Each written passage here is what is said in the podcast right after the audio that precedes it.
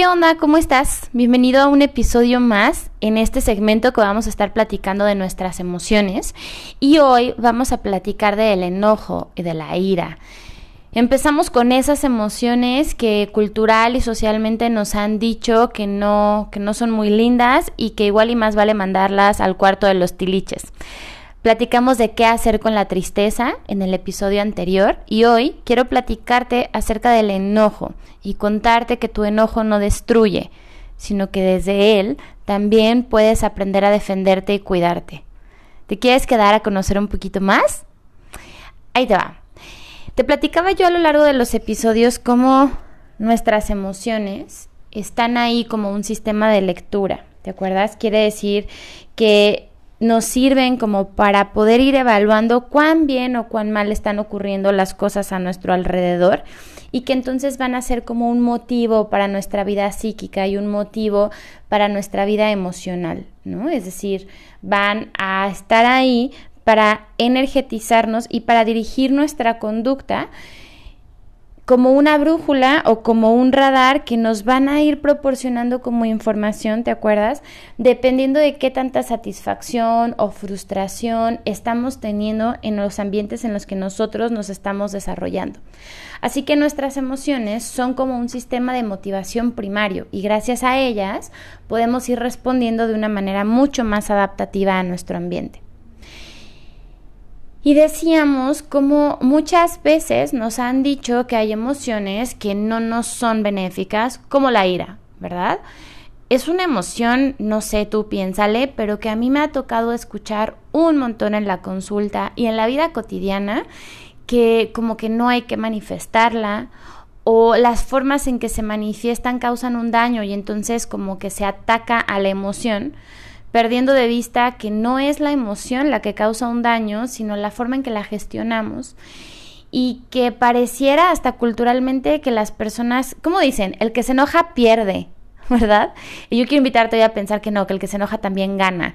Pero como nos han dicho, ¿verdad? Que el que se enoja pierde, que ay, mira, este, no te ves tan bonita con la cara así como como con el ceño fruncido y que el enojo es sinónimo de ser poco cordial o ser poco amable. Y bueno, la lista es larguísima. Y entonces va siendo una de esas emociones que se va dejando de lado, que se va reprimiendo, que no se va permitiendo, porque ¿cómo me voy a enojar? Es que, ¿cómo voy a hacer sentir al otro con esto que yo voy a hacer o decir? ¿No? Y ahí vamos, muchas veces, ¿no? silenciando a esta emoción, porque es una emoción que nos han dicho que, que está mal, y que entonces hay que censurarla, hay que maquillarla, hay que bajarle dos rayitas a la intensidad, no hay que decirla en voz alta porque el que se enoja pierde. Y pues no, fíjate. Yo te decía que las emociones tienen como varios componentes, ¿te acuerdas que decíamos que eran como multidimensionales? Es decir, que tenían una parte biológica, una parte subjetiva, que es de cómo interpretamos, la parte comunicacional, que es qué decimos de eso, y la parte conductual, que es qué hacemos con esa emoción. Y son como dos sistemas que están ahí al mismo tiempo. ¿Te acuerdas? Decíamos que la parte como biológica, pues está de alguna forma como ahí desde que nosotros nacemos y que son respuestas como automáticas, ¿no? Y a veces ocurren o aparecen sin que nosotros tengamos como un, un, proceso cognitivo previo, es como una reacción, es algo que se enciende. Y el enojo muchas veces es esa emoción que nos aparece a veces antes de este proceso como cognitivo, que tiene que ver con la comprensión ¿no? que nosotros hacemos de, de la situación, ¿te acuerdas que te decía? Es como esta parte en la que nosotros estamos valorando como relevante, irrelevante, este, una situación. Es decir, la significación o como la, la interpretación que nosotros le damos como a ese suceso. Entonces, estos dos sistemas que activan y regulan la emoción están ahí corriendo al mismo tiempo. Por eso, esta parte de, no, bájale dos rayitas a tu enojo, no nos funciona porque hay este segundo programa que más allá de lo que tú le dices a tu emoción, está corriendo y está queriendo salir y está queriendo como mandarte esa emoción esa señal. La información que nos llega primero pues por nuestros sentidos, sí, se procesa muy rápido, es automático, ¿no? De repente soltaste una mentada de madre, eh, de repente te ruborizaste, hiciste así como bolita las manos en, un, en, forma de puño, ¿no? Y este otro segundo sistema, que es el sistema cognitivo, que viene ya de un desarrollo incluso cerebral más avanzado, ¿no? De nuestro neocórtex, que ya viene como de un sistema mucho más como organizado que este sistema límbico inicial que activa lo biológico tiene que ver de forma exclusiva, de forma puntual con la historia de lo que aprendimos socialmente, de lo que como cultura se nos ha enseñado y de lo que aprendimos en nuestros ambientes más cercanos, que te acuerdas que decíamos es como pues la familia.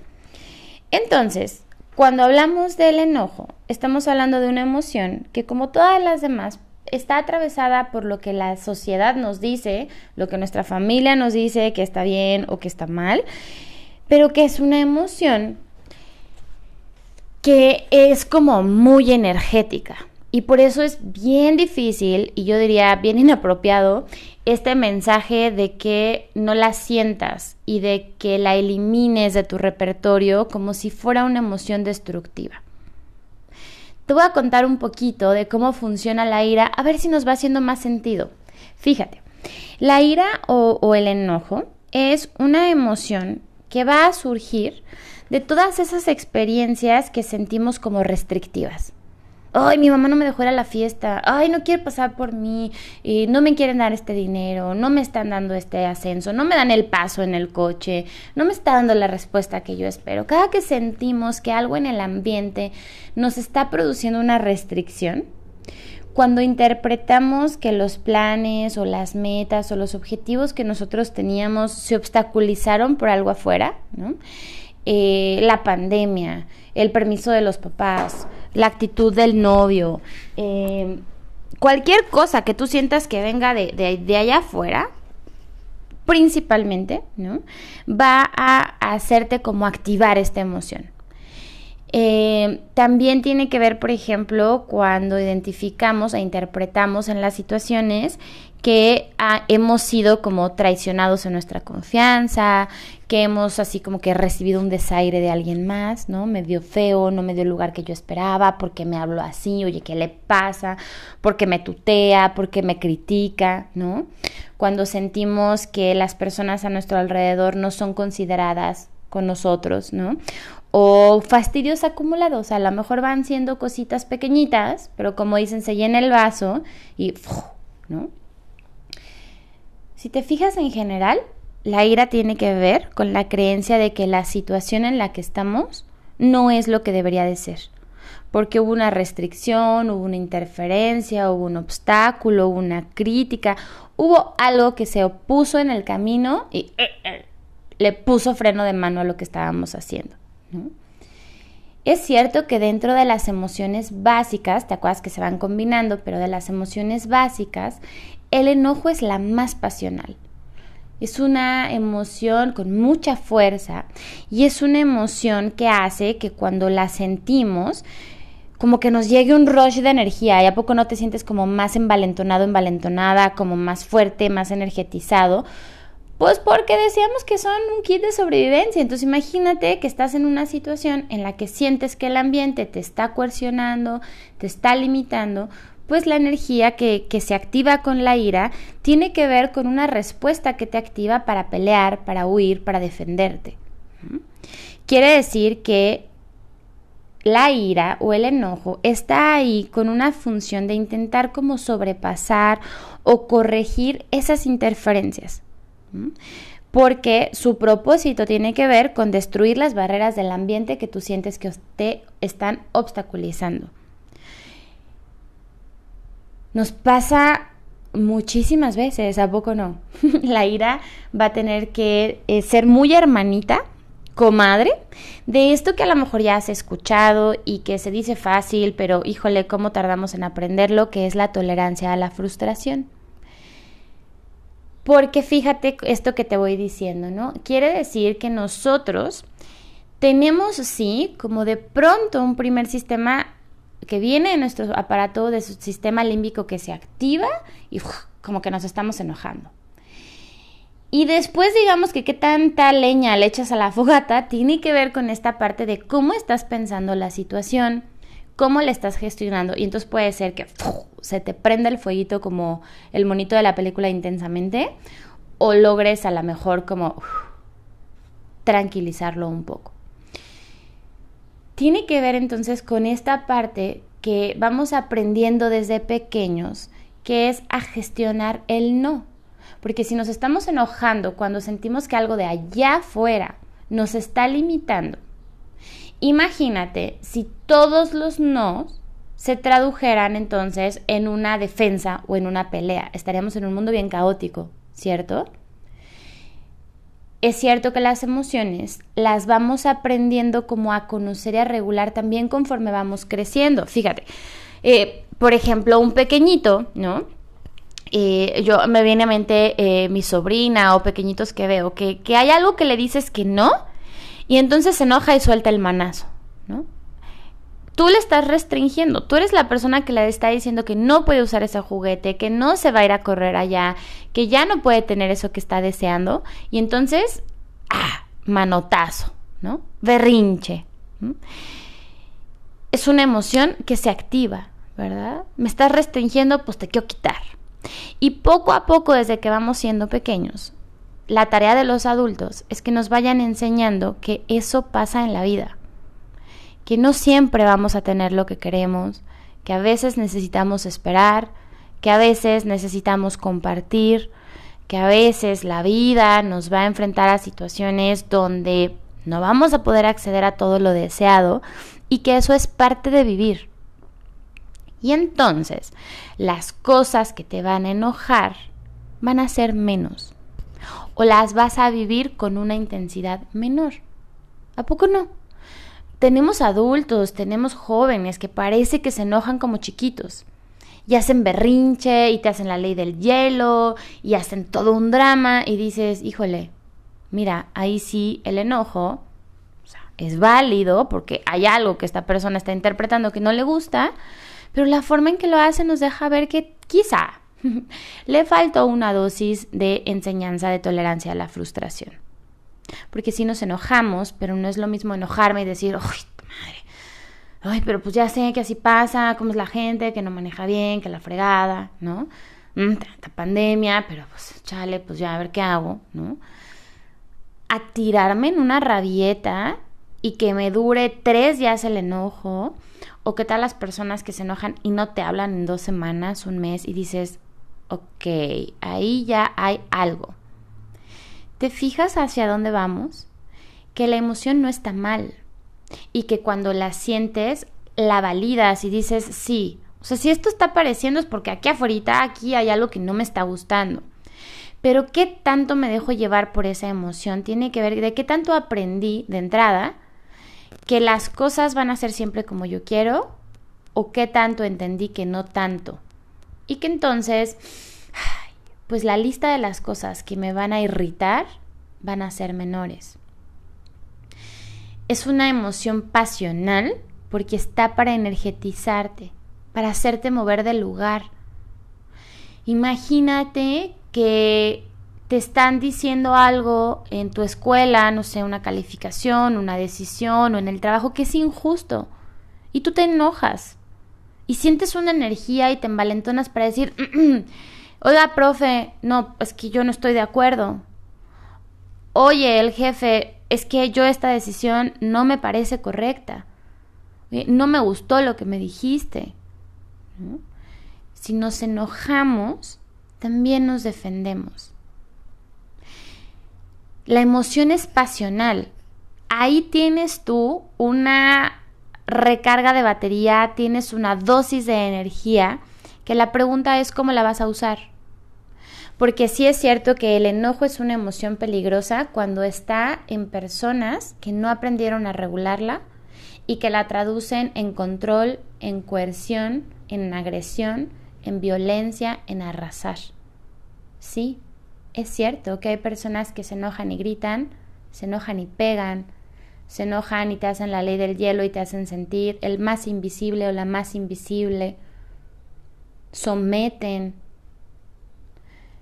gritan de tal manera que te dejan pasmado, pasmada, que te llevan después incluso a la emoción que está a veces también muy cerquita, que es el miedo.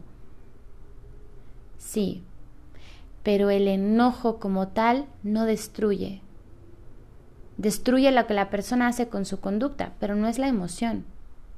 Porque piénsale, ¿qué pasaría, por ejemplo, cuando en lugar de esas destrucciones y lesiones innecesarias como empujar a alguien, maldecir y decirle algo como bien hiriente a la otra persona, patear la puerta, golpearte tú, lesionarte tú como una forma de descarga, imagínate cómo sería si tú aprendieras a gestionarla y esa emoción fuera, por ejemplo, eh, esa dosis de energía que te hace salir adelante y que te hace como cambiar las injusticias, levantar la voz a lo que no te gusta, eh, transformar la situación, decir, oye, no, yo me merezco algo más que esto, oye, es que me molestó muchísimo lo que hiciste y de ahí voy a agarrar el punch para irme. Mira, me viene a mente, por ejemplo, ¿qué tal a poco no? Piénsale, como luego en las rupturas amorosas, es un ejemplo creo que bien claro estás a lo mejor primero bien triste, ¿no? Esa emoción que hablábamos la vez pasada.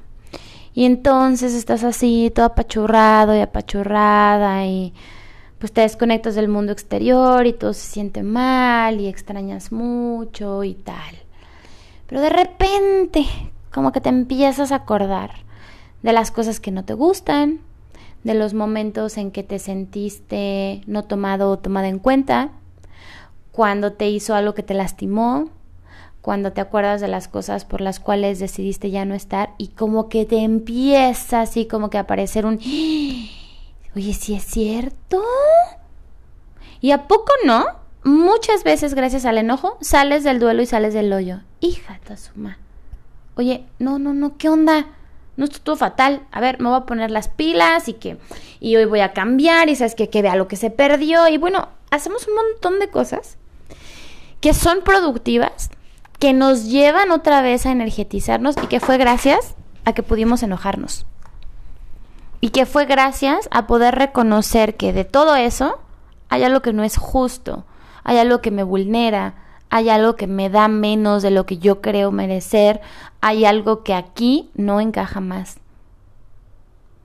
El enojo bien canalizado es una es un escudito protector que te permite decir oye, no, a mí no me gusta que me hables así, a mí no me gusta que me digas esas cosas, este tipo de trato conmigo no aplica, voy a ir a decir qué onda con mi aumento de sueldo, le voy a ir a decir a esta persona que por qué me trató así, por qué me empujó, por qué no respetó mi reservación, porque siento que me transgrede.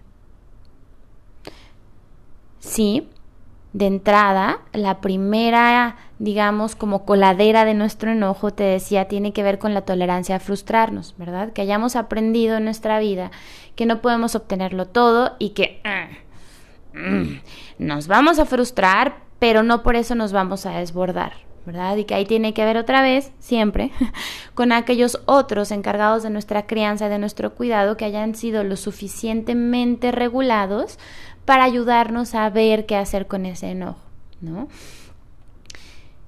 Si tu papá o tu mamá cuando se estresaban con lo que hacías te gritaban y te pellizcaban y te daban la nalgada, seguramente tú entendiste que el enojo lastima o que el enojo se descarga sobre otros. Si cuando tú te enojaste, mamá te abrazaba y te decía, sé que estás muy molesto, pero no puedes gritar ni pegar porque duele, ¿qué te parece si brincamos muy fuerte, si gritamos al aire, si... ¿Qué aprendiste tú acerca de tu enojo? Porque traemos, ¿te acuerdas que yo te decía? Pues sí, el kit de las emociones, pero no traemos la herramienta de luego qué hacer con ellas. Piénsale, así como platicamos de la tristeza, ¿Qué pasaba con el enojo en tu casa? Si de pronto quien se enojaba gritaba y te dejaba pasmado y pasmada, quizá para ti enojarte va a ser muy difícil porque tú no quieres ser como ese otro, porque te paralizas ante las palabras fuertes, porque dejas de pensar. Estás en un estado de alerta o de automático porque eso te invade. Familias con violencia, que te hacen sentir chiquito y chiquita, incapaz y temeroso. otras familias donde no tiene que haber violencia, pero hay silencios. Y hay frases como aquí no nos enojamos, papás que fingen, ¿no? Y que lo traducen a otras cosas. Estoy muy enojado y me pongo a limpiar frenéticamente toda la casa, estoy muy cabronado y dejo de hablar y me encierro en mi cuarto y entonces tú vas diciendo, ah, entonces como que eso no se puede sacar y, de eso no podemos hablar porque pues parece que no. Esta idea de que si nos enojamos arrasamos no es cierta. Sí, para algunas personas, pero acuérdate, no es que el enojo sea el problema. Es qué hacemos cuando nos enojamos. Porque a poco no en el día en la semana. Pon tú que me dijeras, ay, no, Ana Pau, de veras, de veras que este día nada me enojo, va, te la compro. Pero en la semana, ay, me cae que si en la semana no descubres al menos una cosa que dijeras, ta madre, traes apagado el sensor. ¿Y qué pasa cuando te lo guardas? Pues estás en riesgo. Estás apagando una alerta de todo tu sistema de lectura ¿Qué te indica cuando alguien te está transgrediendo?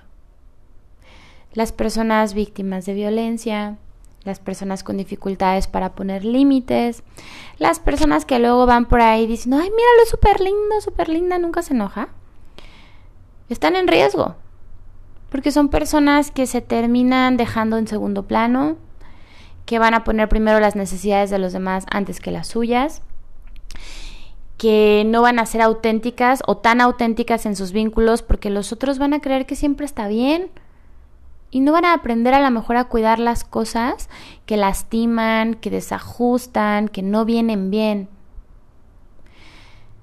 Dejar de enojarte es volverte, me parece, en gran parte complaciente y ahí está el riesgo de perderte tú de vista y que después puede tronar o, fíjate, esto es uno de los riesgos como más importantes, diría yo, del enojo, que el enojo tiene un efecto boomerang.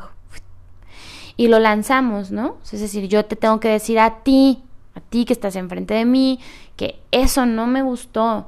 Yo voy y me enojo contra el presidente, me enojo contra el gobierno, me enojo con mis papás. Sí, o sea, hay cosas que no me gustan y las denuncio y las enuncio.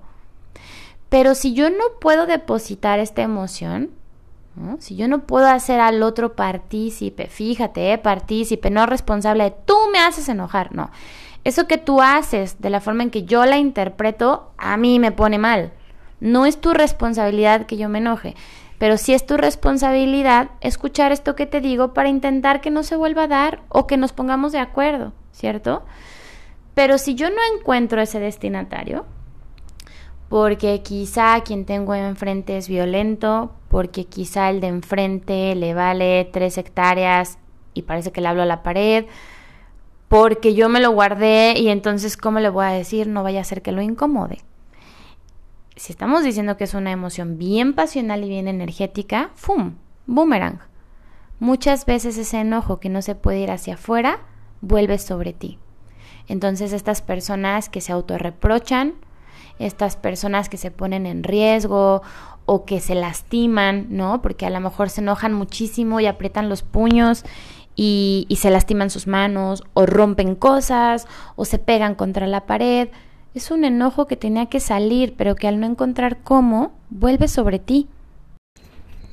Así que aguas con estas como vueltas de boomerang en las que el enojo que nos sale se pueda volver contra ti. Eso es algo que queremos evitar. Te quiero contar entonces, como para ir cerrando, algunas técnicas o algunas estrategias que creo que te pueden venir muy bien para ir haciendo las paces con tu enojo, atravesar, validar, reconocer tu emoción, pero hacer que sea un enojo constructivo y no un enojo que destruya y que te lastime a ti o pueda lastimar a otros. La primera es relajarnos. Sí, ya sé que vas a decir, ay, no, pero si yo en ese momento estoy así como muy molesto, muy molesta, justo por eso, ¿verdad? La relajación como respirar profundamente o técnicas, por ejemplo, como la imaginería, que es como tratar de ir a un escenario en tu mente como más tranquilo, como hacer como una pausa en ese momento respirar profundo, hacerte consciente de la inhalación, de la exhalación, visualizar una experiencia, visualizar un momento donde te sientas como más tranquilo, es decir, hacer pausa, ¿no? Porque una de las principales como digamos como fallas con el enojo es que aparece y ¡fum! le das salida, ¿no? Dijiste algo, tomaste una acción, pintaste cara, te soltaste hablando, empezaste una discusión. Entonces lo primero es Respira, conecta, haz pausa, reconoce tu cuerpo, hazte consciente de dónde se siente y respira antes de hablar y antes de decir algo que vaya a ser terrible. Punto 2. Sí, fíjate, tiene que ver con que cuando estamos enojados, las ideas se pueden volver como muy exageradas, ¿no? O demasiado dramáticas, es decir, ay, todo es horrible, es terrible, ya se arruinó todo o este siempre es lo mismo, estoy harto de esto, todo me pasa a mí, el mundo es fatal, ¿no? Y entonces es como el poder reestructurar nuestros pensamientos y tener cuidado de cuando estés enojado o enojada, evitar esos extremos del nunca, del siempre, de la fatalidad, ¿no? Y poder entonces ser lo más específicos de lo que nos está molestando, ¿no? Siempre es lo mismo contigo, estoy harto siempre, de verdad, o cuando estás haciendo esto me produce esta irritación. Las veces que llegas tarde, cuando me hablas de este modo, cuando volvemos sobre el mismo tema, cuando no me escuchas, ah, ¿verdad? Tampoco es lo mismo decir como, ay, es horrible, todo fatal, ya se fue a la fregada, a decir, qué frustrante es y claro, entiendo que estoy molesto por esto, pero bueno, o sea, no es el fin del mundo, ¿cómo le hago? ¿Y ahora qué va a pasar? ¿No? Es decir, localiza la situación que te está causando molestia para evitar caer en las generalidades que nos hacen entonces tener una visión desesperanzada y que lo único que hacen es como aumentar la, la, la, sensación de frustración y de obstáculo y que entonces tu enojo solo va creciendo más y más. En esta reestructuración de pensamiento también te invito como tercer tercer tip, a tener cuidado en esto que te decía también hace ratito, de no atacar a la persona que sentimos que nos está produciendo esta limitación. Eh, cuando tú avientas tu enojo hacia el otro, la respuesta natural es que el otro también active su molestia y responda desde la defensa. Y entonces lo único que va a suceder es que se empieza a armar como una espiral de malos entendidos y de ataques y donde dejamos de escuchar con claridad y perdemos la capacidad de comunicar qué es lo que nos molesta. Porque acuérdate, la finalidad de la molestia y el enojo es poder cambiar, alterar o quitar esas barreras que creemos que, que obstaculizan. No destruirlas desde este lugar de pisoteo al otro, lo agredo, azoto la puerta, rompo las cosas, ¿no? Un enojo constructivo tiene que ver con la capacidad de nombrar esto que hiciste en el paso anterior, que es identificar qué es lo que me está molestando, para entonces poderle decir al otro sin ataque, sin humillación, ¿no?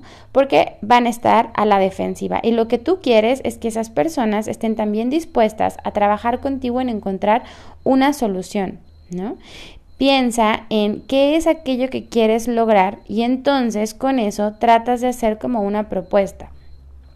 O si la otra persona de plano ni siquiera tiene la apertura para la, la, propuesta, al menos tú vas a tener la oportunidad de expresar cuál es el problema y tú qué estarías buscando para resolverlo, o tú qué límite necesitas poner, o que ya no vas a estar dispuesto a ceder, a escuchar, a recibir si la relación es suficientemente nutricia y enfrente tienes una persona que también intenta o sabe qué onda con su enojo, seguramente el conflicto no pasa a ser un pleito o violencia. Es importante en este punto, fíjate, porque es justo esos momentos en los que se hace como como este filtro para que el enojo no desborde. Te relajas y te das un tiempo, quitas los absolutos, ¿no?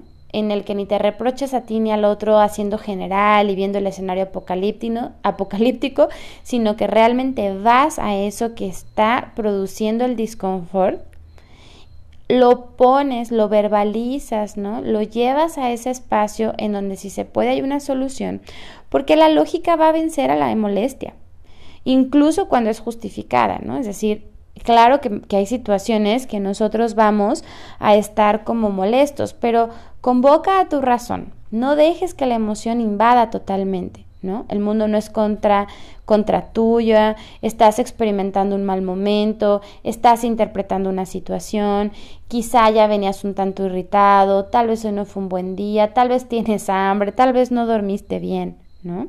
Las personas cuando están molestas tienden a exigir, justicia, valoración, equidad, comprensión, que las cosas se hagan a su manera. Y este también puede ser una dificultad en el enojo. Entonces, como tener cuidado de que lo que pidas o lo que tú creas que necesitas no venga desde este lugar como de tu ombligo del mundo y desde la exigencia y yo debo y exijo y tengo que y tú tienes que hacer y deja de, porque entonces el discurso se vuelve agresivo y acuérdate, Agresión con agresión saca chispas. Entonces, cuando no puedes obtener lo que deseas, pues sí, va a haber reacciones normales de frustración, de desilusión, de dolor, pero ya no todo es enojo, ¿te fijas? Cuando te das cuenta de que no vas a exigir, de que detrás del enojo también hay otras emociones, ¿no? Yo me enojo porque detrás del enojo me sentí traicionado.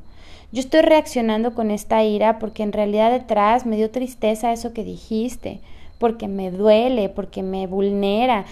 Todas las emociones están conectadas. Entonces, dejar la exigencia de lado y poder hablar desde lo que necesitas. Necesito que pongas más atención a lo que yo digo. Me gustaría que dejaras de hacer eso. Esperaría tal. Creo que nos funcionaría mejor. ¿Vale? Entonces, una vez que tú puedas como procesar tu enojo, tratar de llevarlo al lado constructivo. Verificar qué sentiste, por qué lo sentiste, dónde hubo el cortocircuito y tratar de proponer una solución. Este tema, si te fijas, tiene que ver un chorro con la parte de la comunicación, que ya tendremos chance de irla platicando, pero el cuarto tip para gestionar un enojo constructivo es la capacidad de hablarlo desde la asertividad y desde la parte como mucho más pensada, cuando no estés acalorado, cuando no estés así como con toda la cabeza calientita, sino cuando ya te diste la chance de ordenarlo en tu mente, de tranquilizarte, de encontrar cuál es el trasfondo de tu molestia, ¿no? Qué es lo que tú estás sintiendo para no ponerte a la defensiva, sino desde un lugar donde ya te cuestionaste con paciencia, ya te tomaste un respiro, ya estás un poquito más ordenado, lo puedas poner en diálogo con otra persona. Y en nuestro enojo también es importante como aprender a detectar nuestros detonantes para que tú también, cuando te sea posible, puedas gestionar tu entorno.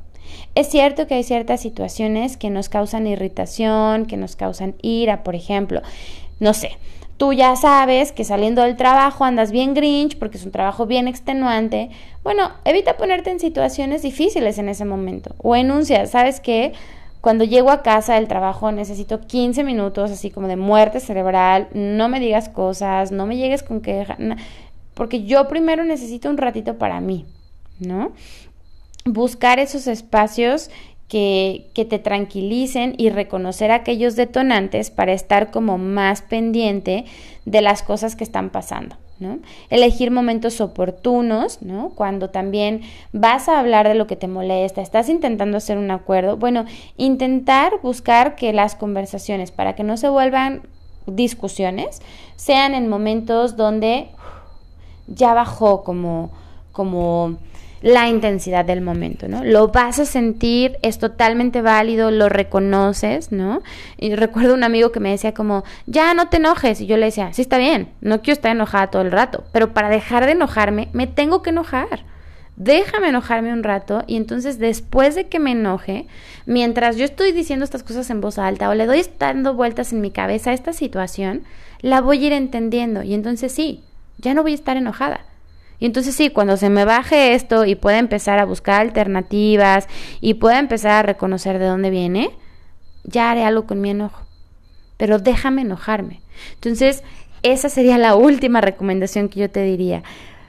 No es que dejes de estar enojado, es que lo puedas como transitar, ubicar y transformar entonces en una energía que busque soluciones, que ponga límites, que te ayude a identificar y a nombrar lo que mereces, a pedir lo que necesitas y deseas, con estas coladeras, con estos filtros, que en esa búsqueda de lo que es bueno para ti, de lo que te cuida, no lastimes, no sometas, no, no hieras a los que están alrededor de ti, porque es muy común. Estamos irritados, estamos frustrados, contestamos con un gesto agresivo, decimos una palabra hiriente, ponemos una jetota, pero acuérdate que las cosas que hacemos, las palabras que decimos, no hay maquinita del tiempo para regresarnos.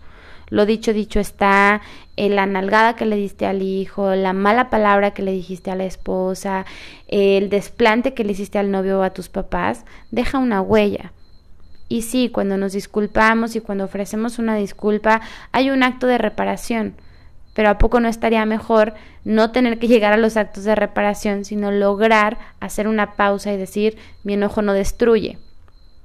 Yo puedo decirlo en voz alta. ¿Por qué? Porque no siempre voy a estar de acuerdo con el otro, porque en el mundo hay desacuerdo, porque entre las personas hay diferencias y sí o sí va a haber situaciones que nos molestan. Y sí o sí tiene que ver la parte de mi interpretación, de mis distorsiones cognitivas, de cómo yo entendí, de yo que interpreté.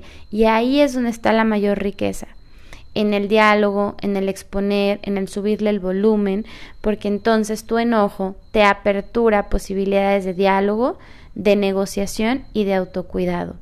Acuérdate que todas las emociones, si no salen eh, de una manera como asertiva, de una manera clara, salen por otro lado, ¿verdad? Por el cuerpo, por los síntomas, por otros malestares, y que el enojo, al ser la emoción más pasional, puede salir en contra de ti. Y no que no quieres, no queremos que eso suceda. Así que prende el radar, date una chancecita para pensar tú qué relación tienes con el enojo, a ti que te enseñaron sobre esta emoción, cómo se manifiesta en tu familia, cómo se manifiesta en ti, dónde lo sientes, qué te enoja, cuáles son tus detonantes, porque entre más te conozcas, más alerta vas a poder estar. Entre más identifiques lo que a ti te irrita, mejor vas a poder manejarlo. Y si tú eres de las personas que dices yo no me enojo, yo soy bien buena onda o a mí enojarme me cuesta mucho trabajo, acuérdate que el enojo es una emoción que te permite establecer límites, te permite ser más consciente de ti y es una emoción necesaria. Yo soy Ana Pau Castillo y te dejo con esta reflexión para este fin de semana para que la puedas pensar, practicar y modular esta emoción que es necesaria y que mientras la hagamos una energía constructiva, nos permite tener mejores sistemas de lectura para nuestra realidad. Espero encontrarte por acá en el próximo capítulo.